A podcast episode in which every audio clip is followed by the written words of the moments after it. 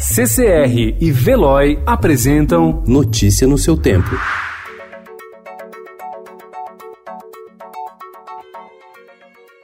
Olá, sejam bem-vindos. Hoje é terça-feira, 24 de dezembro de 2019. Eu sou Alessandra Romano e estes são os principais destaques do jornal o Estado de São Paulo.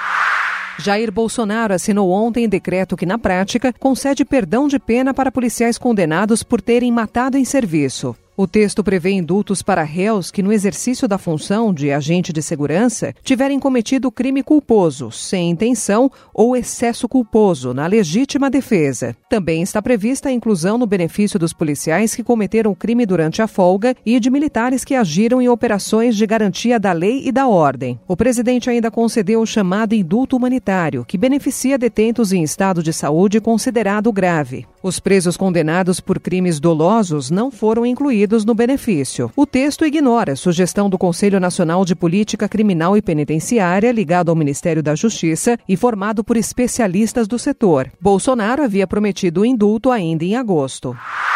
Decreto corta cargos e veta concursos no governo federal. O governo encaminhou ontem ao Congresso o projeto de lei que permite o socorro a bancos com problemas de caixa, hoje proibido pela Lei de Responsabilidade Fiscal. De autoria do Banco Central, o texto altera as regras de recuperação de instituições financeiras. O dinheiro do Tesouro Nacional só será usado depois de esgotados todos os recursos do banco e dos controladores. Celebridades se destacam na oposição digital ao presidente Bolsonaro. Sauditas condenam cinco por assassinato de jornalista.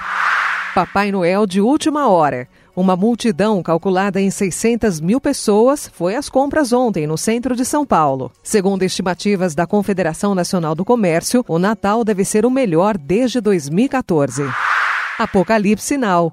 Clássico de Coppola e Marlon Brando faz 40 anos. Notícia no seu tempo. Oferecimento CCR e Veloy.